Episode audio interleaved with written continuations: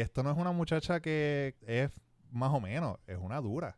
O sea, y lo vimos en, en, en, esto- en lo- en los juegos, eh, en estos juegos donde ganaron oro, ¿no? O sea, es una pelotera de verdad. De esta gente como que, ah, ¿qué va a hacer? Yo no sé si va a poder. Ella va a jugar béisbol, ella va a jugar béisbol. Y se va a ponchar y se va a- Claro, y- como, y- como, como cualquier jugador, pelotero, con cualquier exacto. pelotero. Se va a ponchar y va a ver, se va a ver una racha de 10 y 0. eh, va a ser un error como igual todos Como los cual- hombres. todos como hombres, el exacto. 100% de los hombres que juegan eh, eh, béisbol les pasa.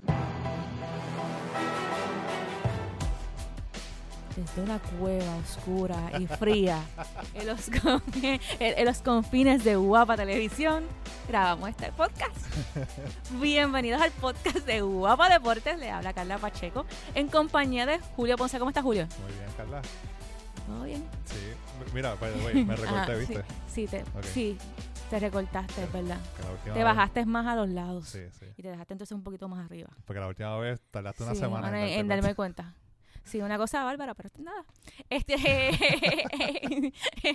la introducción a este podcast es que no estamos donde habitualmente grabamos, que es en, en uno de los estudios, estamos en el área de, podemos decir, Guapa Deportes, social media, Este, de el- Guapa. El, departamento interactivo, exacto. El El, de- departamento interactivo de Guapa. Y nada, vamos a hablar de, de deporte, pero antes de empezar, eh, tengo que excusar a, a Yanira Lisiaga, Claro que sí. que por compromiso de trabajo pues no pudo estar en esta edición del podcast. ¿Ves? Yo que decía, ahora yo hablo con ella, vamos a hablar de un tema sumamente interesante para nosotras dos, sumamente importante para nosotras, nosotras dos, porque es algo que hemos estado peleando ¿no? Claro. todo el tiempo y hablando todo el tiempo y, y no está. Pero nada, No, lo podemos tocar la semana que viene exacto, también lo tocamos para, de- de y- que- para saber su opinión, de su opinión, claro. para saber su opinión al respecto y para no, para no la, la, la traje otra vez, la libreta. Así que si escuchan el sonido de la libreta es que probablemente no entiendo lo que digo, lo que escribí Sí, sí. y estoy dándole para atrás y para adelante. Y aquí pueden escuchar un par de ruidos raros o maybe ahorita escuchen una bocina o algo así o alguien hablando. Pero esa, esa es la, eh, la naturaleza del lugar donde estamos. Así mismo es. Así que vamos a empezar hablando de béisbol. Y es que eh, la Liga de Béisbol Superior AA hace historia al, luego de que los montañeses de Utuado firmaran a la primera mujer en jugar en una liga profesional de béisbol de varones eh, en Puerto Rico. Y es que eh, Daimilet Quiles, eh, quien ha estado quien ha sido parte de la selección de, de béisbol femenina eh, de Puerto Rico, va, va a dar el primer paso y este próximo domingo va a jugar con los, con, con los montañeses de Utuado, el equipo de su ciudad, Ujú. eh, en la Liga de Béisbol Superior AA. Para mí, eh, que llevo años viendo este movimiento, gente, este movimiento no es algo nuevo, no es algo que se sacaron de la manga los de la federación, no, esto es un movimiento que lleva años. Eh, si mi memoria no me falla, desde- lleva desde 2015 la integración de las mujeres al, al béisbol. Es algo que la Federación Internacional ha estado bien fuerte dándole, por eso es que se han visto torneos eh, de equipos, o sea, torneos femeninos en el béisbol alrededor del mundo, por eso es que se le obligó a las, a las federaciones a ser parte de, de todos los torneos, porque realmente eh, se quiere que, la, que, el, que el béisbol sea practicado por las mujeres Claro.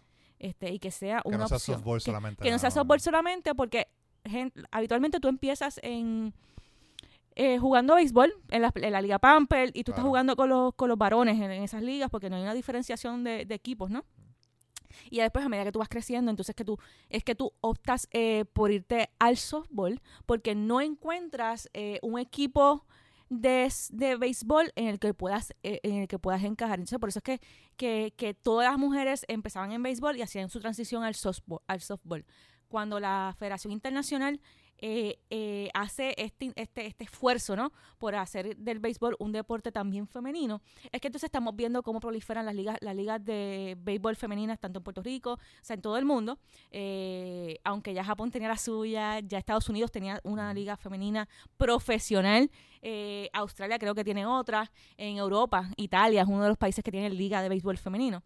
Eh, pero al, a la Federación Internacional hacer, hacer, hacer este, este, este intento por pues por incluir a las mujeres en el béisbol, eh, es que entonces estamos viendo cómo nosotros tenemos un equipo de, de béisbol, cómo, eh, cómo eh, la federación hace su liga femenina, que hemos tenido eh, a jugadoras de la Liga Femenina aquí en el podcast en, en el invierno, que corre, corren en el invierno, eh, y que las Lobas de Arecibo son, una, un- son, un- son un equipo sumamente fuerte eh, aquí en esa Puerto, liga. en Puerto Rico para las mujeres prácticamente después de una vez pasas de la escuela superior cuando vas a la universidad pues ahí tienes que moverte no Al No, tú te mueves, eh, aquí, aquí habitualmente antes, digo, eh, muchas todavía lo siguen haciendo, pero habitualmente tú hacías la transición, no tenías que esperar a la universidad. Tú lo hacías cuando tenías 11, 12, tú te movías al softball porque tú quieres continuar practicando, ¿no? El- la mecánica, lo que, lo que te apasiona. Claro. Y lo más parecido al béisbol, pues el softball lo que cambia es la dinámica en, en cuanto a cómo, cómo la lanzadora, ¿no? Este, tira, tira la bola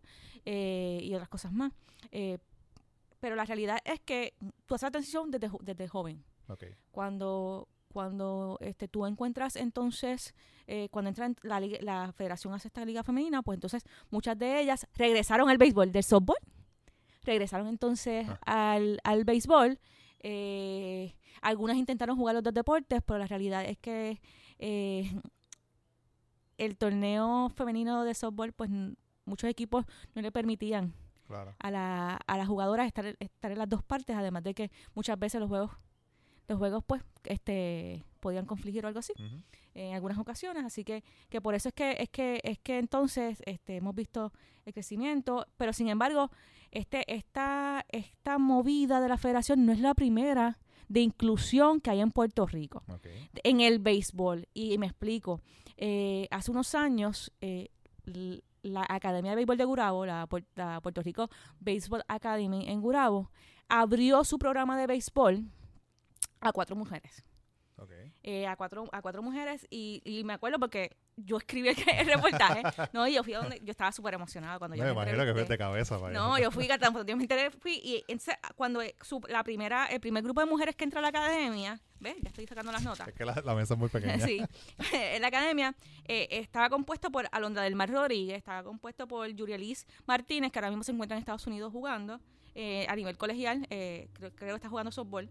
Eh, Nicole González y Paola Rosado. Esas fueron las primeras mujeres en la academia de béisbol en estar este cogiendo clases, practicando con los, con los varones eh, y hacían todo, o sea, todo, yo fui, yo fui una, y ellas estaban, ellas estaban totalmente integradas. Así que en Puerto Rico este movimiento no es nuevo. En cuanto a los deportes tampoco es nuevo. Ya, ya Alexandra Osorio lo había hecho en el, en el baloncesto Mm. eh, y me acuerdo mucho de ese momento porque ese momento cuando ella entró, eh, yo, o sea, se causó mucho revuelo. Eh, ya ella lo había hecho en el baloncesto, o sea que no es, se ha intentado en otras ocasiones. Esta es la primera vez en el béisbol y yo estoy sumamente feliz. Eh, pero volviendo al tema de que no es, es un movimiento eh, global, este, que viene de hace unos años, de 2015 para acá. Hay que recordar que en el 2015 la Grandes Ligas abrió el draft internacional e incluyó a, a la francesa Melissa, y el apellido siempre me resulta difícil decirlo, pero ahí vamos, es Mayux. En, en el draft, entonces ella fue la primera mujer en, en ser aceptada en un, en un sorteo de, de, de- de las grandes ligas. Eh, ella tenía un bagaje histórico en el país Claro. bien grande porque ella, ella, como pasa con muchas muchachas aquí, había practicado con los varones, había jugado con los varones en selecciones eh, eh, under 16, por darte, por darte un ejemplo, ¿no? Selecciones pe- pequeñas de, de, de- de- niños menores, y jóvenes, menores. Eh, y ella participó en un baseball camp y se ganó esa oportunidad en ese baseball camp porque la vieron y dijeron, mira, ya puede. Y si hay un deporte que, que, que se puede ver fácilmente esa integración es el béisbol, porque el contacto en el béisbol, a diferencia de otros deportes como el baloncesto, es, es como que mi- es mínimo, El mínimo, sí. es mínimo. Entonces, después de ella, eh, después que ella entra a- a- al draft, que se causó mucho revuelo, nadie la seleccionó, por supuesto. Claro. O sea, nadie seleccionó, pero el, el simple hecho de que se abriera el draft eh, significó mucho. Recuerdo que fue noticia y recuerdo leer eh, varios eh, artículos so- sobre ella. Entonces, después de eso, vemos como Sara, Sara Hudek, que es hija de un exjugador de, de Grandes Ligas, eh, se convierte entonces en la primera mujer en recibir una beca deportiva de béisbol en un college en Estados Unidos. El college no es de los grandes, sino es, es, es un college que, que- que está en la ciudad de Buster City, pero le dieron una beca deportiva, ella jugó, ahora mismo ella está practicando softball, porque todas en algún momento regresan al softball, porque es donde, donde mayor oportunidades tienen.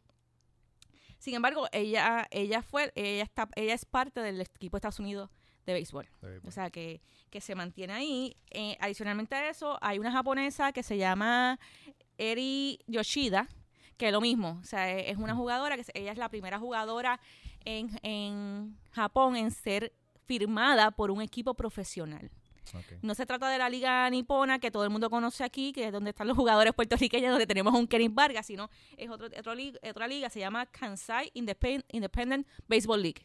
Pero es una liga, es una liga independiente, eh, está con- estuvo con varones jugando, ella intentó, este pues nada, ella, ella, ella, ella fue a Estados Unidos porque, gente, Estados Unidos tiene una liga femenina bien fuerte en la parte central eh, de Estados Unidos. Ella fue allá, eh, estuvo jugando en la, en la liga femenina y después entonces regresó a Japón y ahora mismo está jugando en Japón nuevamente. De nuevo, o sea, esto es un movimiento mundial.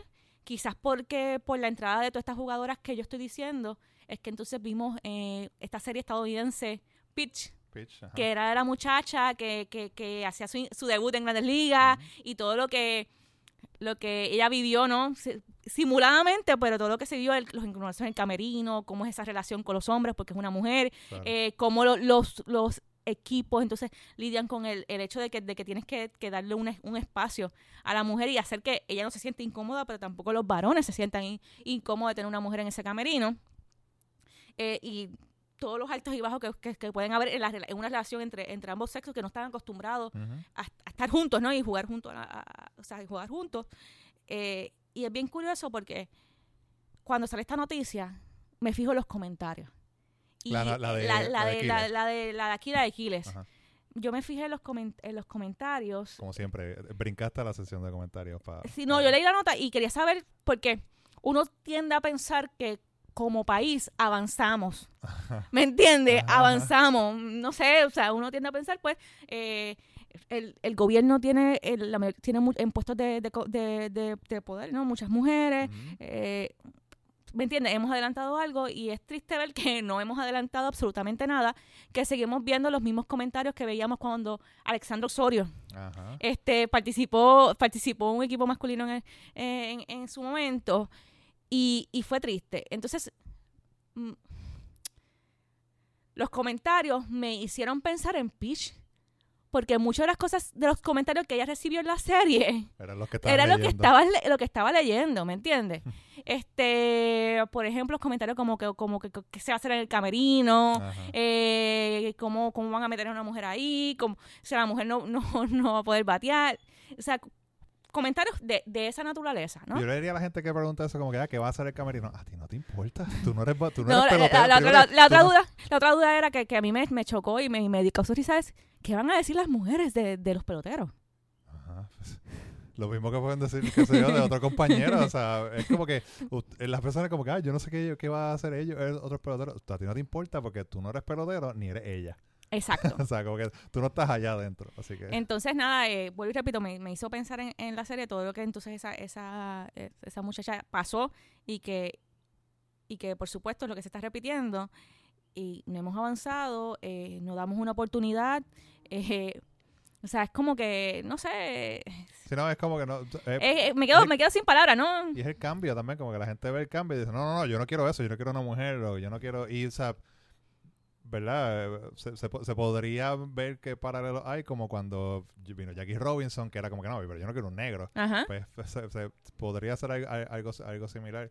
eh, porque yo no quisiera, pero estoy seguro que va a haber alguien de algún otro equipo que se va a tirar un comentario también, que piensa Y no, y, igual que los que están en esos comentarios. y le van a gritar a ellas, a Porque probablemente. esa- los peloteros se gritan y se dicen cosas. sí, sí, ¿no? Y, y- Y eso es parte del juego, pero va a llegar un momento, o sea, que tú, que si, si le gritan algo que es como que es parte del juego, pues whatever, fine, eso, Ajá, eso ajá. es parte de, pero como que ya vayan a ese nivel de que, no, no, pero tú no se supone que estés aquí, qué sé yo, como lo- la clásica de estos tipos que están en estos comentarios, vuelve a la cocina, vete a un eh, exacto. Ese comentario que es bien, bien eh, eh, original, by the way, ustedes que lo usan. Ajá. So, pero que alguien se va a tirar eso y, y ahí pues es cuando pasa la línea, ¿no? Cruza, cruza la, la, la- la línea de, de, de ese, de, de- de esa comunicación que hay entre, entre los jugadores, eh, tirándose un poquito. No, y, y es fuerte porque es como que es dudar de las capacidades que uno tiene en el deporte, o sea. El, de- el béisbol es un deporte como cualquier otro que puede ser jugado por cualquier género. Claro. Eh, así que muchos dirán, ah, es que ella es mujer y... Pero, pero es una cuestión de, de igualdad, una cuestión de que el deporte se presta para eso. Estoy seguro que también ella tira más fuerte que todos los que están en esos comentarios, batea mejor que todos Porque, o sea, esta es otra cosa. Ajá. Ella, ella, o sea, no, no estoy seguro si ella también, me imagino que jugó softball, ¿no? Ahora Sí, sí. Pero, o sea, lo que es batear una bola de softball y una bola de pelota, Ajá. O sea, es una de las cosas más difíciles que hay. Aún hablando de cuando jugábamos, que era 15 años, 13 años, es bien difícil. Porque está, o sea, el- la distancia, la velocidad, el bate, tu reacción. Y, y esto no es una muchacha que es más o menos, es una dura. O sea, y lo vimos en, en, en estos- en lo- en los juegos, eh, en estos juegos donde ganaron oro, ¿no? O sea. Es una pelotera de verdad. De esta gente como que, ah, ¿qué va a hacer? Yo no sé si va a poder. Ella va a jugar va a béisbol, poder- ella va a jugar béisbol. Y se va a ponchar y se va Claro, y- como, y- como, como cualquier como jugador, pelotero, con cualquier exacto. pelotero. Se va a ponchar y va a haber, se va a ver una racha de 10 y 0. eh, va a ser un error, como igual todos Como los cual- hombres. todos los como hombres, el exacto. 100% de los hombres que juegan eh, eh, béisbol les pasa. Así que, o sea, eso, eso, eh, alguien, alguien va a decir, ah, mira, viste que no podía estar, pero eso es estupidez porque igual le va a pasar a su compañero. o sea. Y sin embargo, yo pensaba que esto no iba a suceder nunca. O sea, por, por, por cómo yo veía las cosas y de momento la federación me sorprende con va a jugar.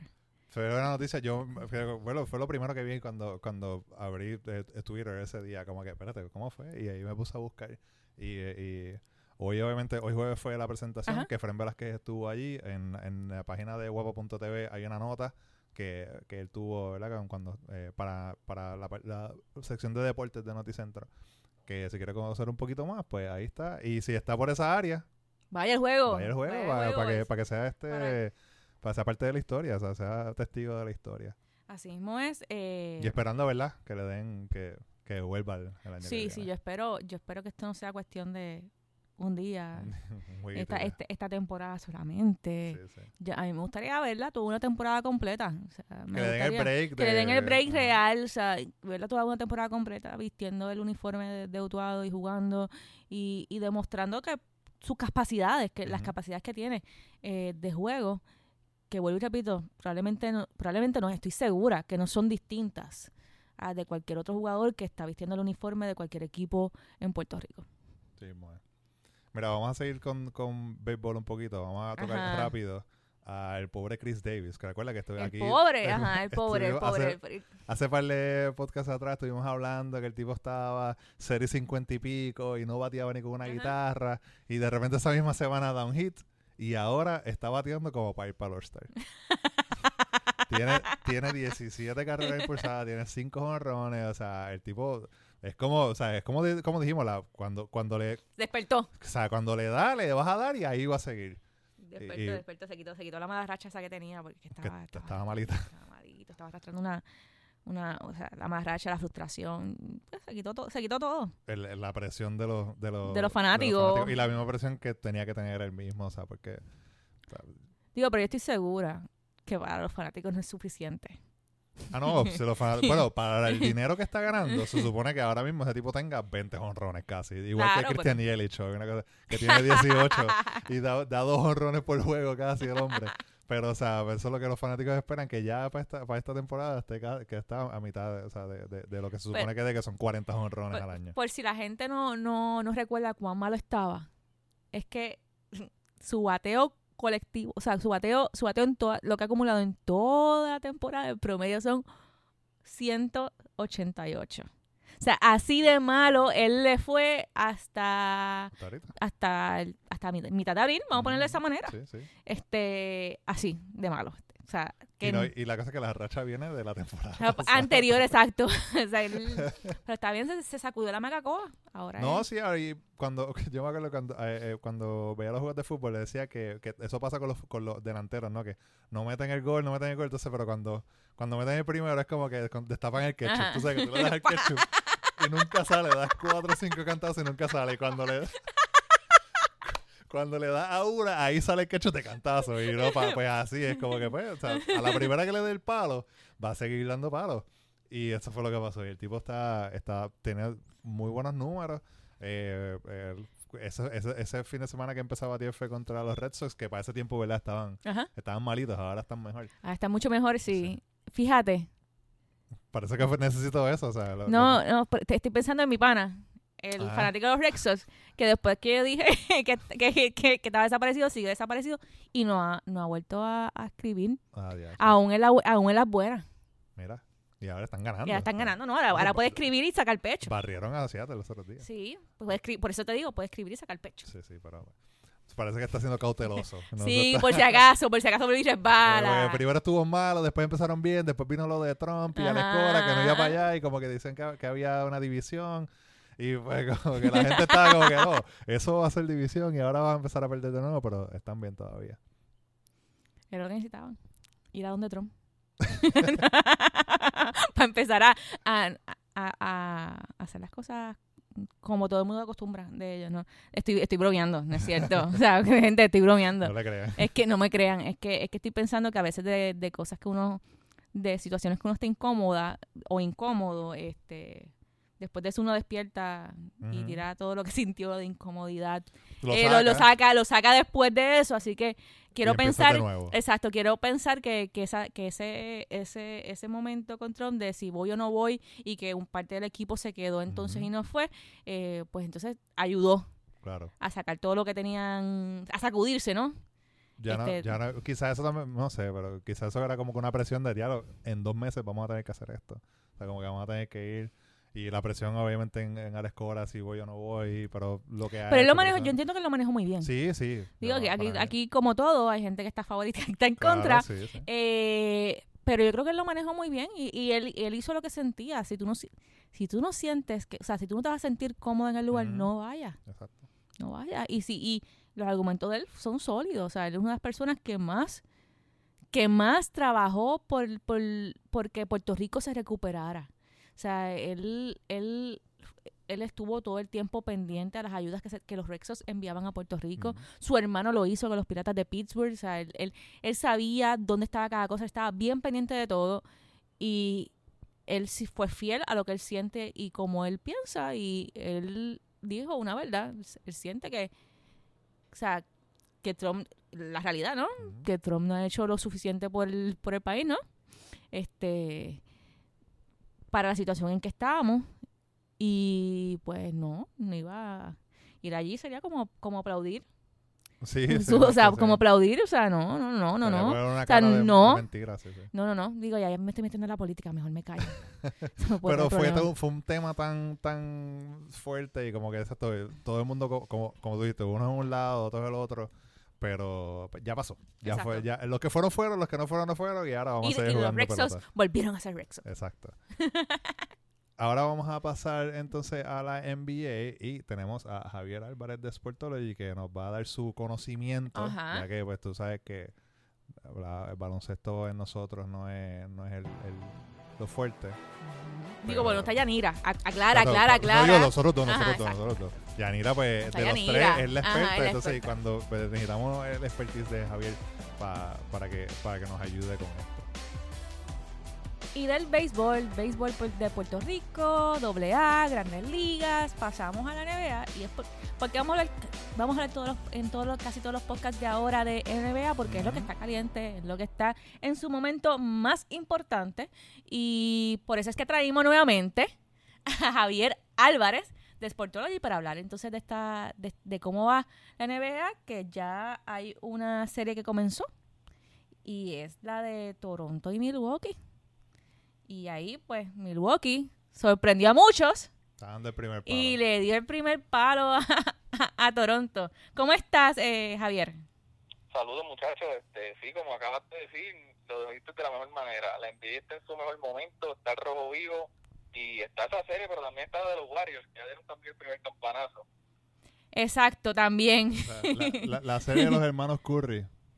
Sí, esto está está súper interesante, ¿verdad? Es bien curioso porque que una persona llegue a, a una liga profesional, ya sea NBA, Grandes Ligas, una liga de estas de soccer, como la Liga de España, ya es algo complicado. Imagínate que dos hermanos lleguen a la misma vez y que se estén encontrando en una final de conferencia. A mí me parece que es algo espectacular. La familia, ¿a quién le va la mamá? ¿A quién le va el papá? ¿Cómo se dividen el apoyo? O sea, tú hoy me, yo me pongo la camisa de uno y el Ella- próximo ajá. la del otro. O sea, ¿qué es lo que está...? Bueno, yo los, yo sé que yo vi una foto de la Ajá. mamá de, de ellos y entonces tiene como que la camisa Ah. de Portland al frente y eso, el 31, ¿verdad? Si no me equivoco, Seth Curry es el, el 31, entonces el 30 de, de Curry atrás, de Stephen Curry con, con la parte, o sea, es como que dividida. Eh, Portland al frente y Warriors atrás. ¿Y cómo celebra? ¿Se, se señala si Yo- gana yo creo uno que- una y si gana el otro la Pues, espalda, Yo no? creo que lo, como lo habían dividido era que uno, uno iba a uno, uno celebraba por uno y uno el otro, el papá por uno y la mamá por otro, algo así, creo que era. Está difícil, es como que. Está bien loco, si a quien te aplaude. Yo, yo supongo que ellos dentro de su corazón quieren que gane el de Portland, porque es como que nunca ha ganado. Es el que no tiene, es el que no tiene campeonato, es el- Ah, no, que gane este esta vez, sí. sí, déjale uno, ya tú, ya Steph tiene dos o tres, déjale, déjale uno al, nene, al, al- Y la interacción, ¿cómo será? Como de chiquito. Ah, te gané este. Ah, te voy a ganar... No sé. Yo creo que sí, eso, o sea, son, son competidores, son atletas, esa gente siempre es así, más cuando es tu hermano, o sea, imagínate todas las cocinitas que eso. que Por eso te estoy diciendo, es como Claro. que... Sí, pero y la dinámica en la cancha debe ser bien curiosa. Lo más seguro se dicen cosas, después se testean cuando llegue a la, ca- a la casa. Ajá. este Pero lo que se vio en el primer juego para mí no fue nada alentador para los Blazers. Yo no sé qué ustedes piensan, pero eh, Steph salió a matar, Thompson tuvo una gran noche. Yo creo que esa eh, la gran diferencia es que los caballos de, de, de Golden State, que en este caso vienen siendo Kerry y Thompson, se combinaron para 62 puntos, mientras que los caballos de los Blazers, que son Lillard y McCollum, se combinaron para solo 36. Diferencia de 26 puntos que para mí fue súper enorme. Yo creo que si los Blazers quieren despertar, necesitan grandes noches de Lillard y McCollum, porque no tienen muchos jugadores que puedan aportar eh, para, pa- para poder crear esa diferencia de Kevin Thompson. Así que yo creo que estos Blazers están metidos en, en un sendo lío. No sé cómo ustedes lo ven. Entiendo que fue eh, eh, Seth Curry que dijo que los Warriors se mueven mejor sin Kevin Durant. Y no sé si eso es una es una es también una, una observación que, que, que tú que tú tengas. Que o sea, se mueven mejor y mueven como que mu- mueven más la bola cuando Sin Durán. o sea, parece que parece que como O sea, quiera tú- son tú peligrosos, tú no, o esto sea, es lo que- hasta- lo- estás abonando la discusión de que Durán se tiene que, se tiene que ir del equipo. es que se va a ir.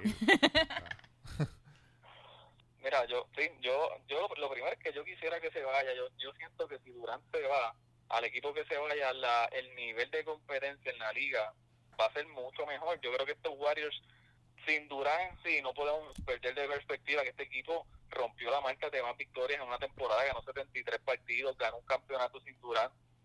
Ahora con Durant, pues lo llevaron a otro nivel, lucen como invencibles. Lo que tú estás diciendo es, yo estoy totalmente de acuerdo los Warriors son muy diferentes sin Durán en cancha. De hecho, la estadística es que con Kevin en cancha y sin Durán jugando, estos Warriors en temporada regular juegan para marca de 29 y 3. Eso es casi un 80%, es un número impresionante. Eh, o sea que el nivel de ellos no bajan porque Durán no está en cancha, pero a mi entender, con Durán en cancha, este equipo es invencible. Yo, yo no sé si como ustedes lo vean, sí, el, el juego cambia, pero Durán le da este nivel porque es que no hay forma de, de detener a ese señor. Esto fue lo que lo- lo- la, la cita eh, completa. Él dice, se mueven más rápido si- cuando, cuando Kevin Durant no está con ellos. Definitivamente no es que sean un mejor equipo, pero son más difíciles de guardiar. Esto es lo que, lo que, lo que dice. O sea Sí, que, yo creo, yo concuerdo, concuerdo con esa cita y yo creo que, que es muy certera esa cita de- de lo que se ve con estos Warriors. o sea, como que tú- Kevin Durant no te necesita. imagínate, Eh, eh. imagínate darte ese lujo de, de, de, de tener un equipo y poder decir eso. Entonces tienen un, un tipo como Ibudala, que en la temporada regular básicamente Steve Kerr no lo estaban utilizando. En ese juego la nota cuatro puntos, pero el impacto de este señor para mí es impresionante porque él eh, estuvo encargado de defender en la, por lo menos gran parte de la segunda mitad a Damian Lillard Mm. y la manera en que él defiende es un veterano que es fuerte, es atlético, mueve muy bien las piernas y se la puso súper difícil a Lillard. Yo creo que el impacto de Ibudala en este equipo es, es enorme. No, es, es bueno que digas eso porque la defensa es esa área del juego que no es apreciada por todos. Claro. Sí, pues te dice como que, ah, lo que Sí. metió fueron cuatro, Cuatro puntos, puntos por eso. Pero no ves lo que hizo sin la bola. Exacto, y cómo, y cómo entonces abrió a los demás jugadores y cómo a lo mejor hizo la cortina O sea, para que entonces el, el, el tirador se, se liberara, eh, cómo, cómo detuvo entonces al, Los otros tiros. a los otros los, tiros, cómo los bloqueó. cómo- eh, son, eh, y es bueno que lo diga porque es darle eh, eh, es hacerle res- darle respeto a, a lo que es la defensa. La defensa gana campeonato. Se Ah, supone sí, que, se supone que es el primer paso para la ofensiva. pues. Muchos no lo entienden así, así que Y entonces en la otra la otra serie, como Carla dijo, los Bucks eh, dieron un cantazo. ¿Tú ves que, tú- o sea, que va a ser una... ¿Cómo tú ves esa serie? ¿Va a ser reñida o se puede ir Milwaukee eh, como más cómodo a la final? Mira, mi, Milwaukee sigue demostrando que vino para quedarse. Yo siento que los Raptors jugaron un gran partido. De hecho, estuvieron dominando gran parte del juego. Ellos entran a ese cuarto cuarto ganando por siete puntos. Pero ese es el problema de jugar con Milwaukee. Ellos son un equipo muy defensivo, fueron el mejor equipo defensivo de, de toda la temporada regular.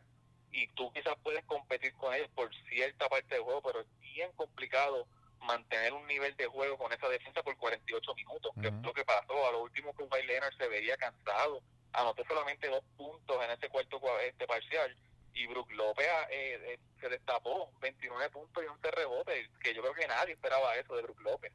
López metió más, más puntos de tres en ese juego que, que la pa- temporada pasada. Una cosa así es como que... Es una cosa estúpida lo que, lo que estaba haciendo ese hombre. y metió más puntos que Gianni en ese juego uno, Ah, es una cosa increíble. Lo otro que yo creo que es bien preocupante para los Raptors, de lo que se puede sacar de en sí de la derrota, tú tienes un juego de Kyle Lowry de 30 puntos, cuando sabemos que Lowry en, en temporada tiende a desaparecer, te da un juegazo y de todas maneras tú pierdes. Yo creo que eso no pinta muy bien para los Raptors. Me parece que va, va a ser una serie larga porque cuando jueguen en Toronto, pues los Raptors van a sacar juegos, pero yo entiendo que, que Gianni y los Bucks van a terminar pasando para la final. Yo lo tengo ganando todo. le digo. Le gana al que sea. Los- Ah. con los Bucks, ¿en serio? Yo, yo tengo a los Bucks Ajá. siendo campeones de la NBA. No. Si lo dije por el podcast pasado. Es verdad. Es verdad, sí es Sí, cierto. y me voy. Y, Y siempre tengo la misma reacción. Y me, y me guayo, olvídate. Para mí son, van a ser campeones. Pero viste, esta vez no, le, no hablé de malo. Exacto. la última vez hubo la reacción que hubo que buscar un beat aquí en el programa. Mira, entonces, y lo, la otra noticia interesante en el baloncesto esta semana es Zion Williamson y el, el, el- el- la lotería del draft de, del NBA. Sí, este, eso fue fue súper curioso. eh, yo creo que a mí no me gustó obviamente que haya caído en el equipo de, de los Pelicans, es una de las peores franquicias de toda la NBA. Eh, nada más el nombre, los Pelicans. no Sí, sé, es como que fue horrible. no, no tiene sentido, el uniforme es feo, la cancha es fea. Anyway, no, me, no me gustó eso, pero eh, me alegra en gran medida que haya pasado porque hay equipos que cuando en la temporada regular se, se dedican a perder precisamente para tener más probabilidades de ganar eh, la en la lotería, tener un mejor turno El el y este no fue el caso.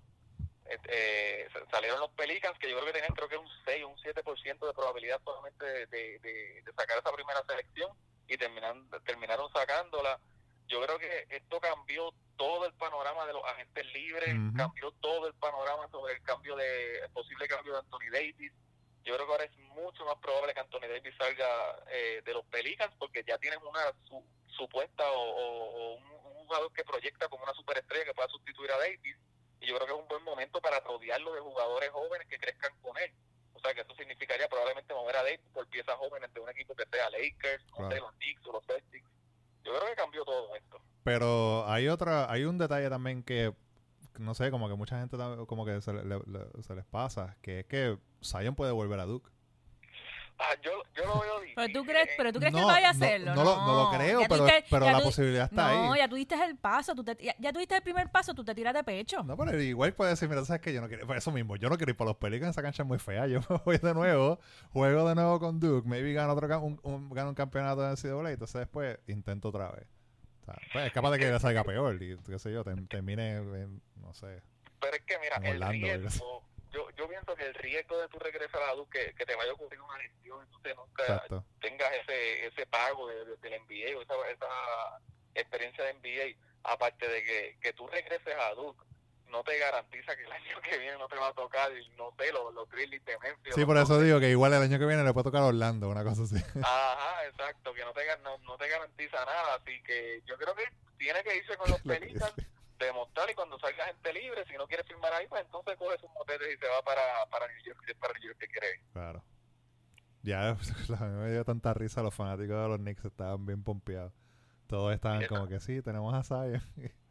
y fastidiaron. salazón, ¿verdad? Es increíble lo- la, la cosa con Pero esta es que franquicia. es- ese equipo está, o sea, es como que, como tú dices, una salazón, tiene, tiene un, o sea, un mal karma como Ajá. franquicia. Una cosa absurda.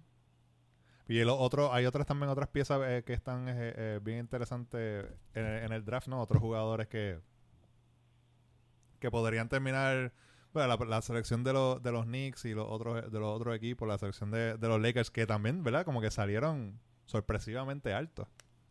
Sí, sí, eso, eso fue un palo para los Lakers. Yo creo que aumenta las probabilidades de que Anthony Davis lo puedan adquirir, aunque se, se, se rumora y es bastante fuerte que, que el nuevo GM, general manager de los Pelicans, no está dispuesto a, a dejarlo en la conferencia del oeste si lo fuera a cambiar.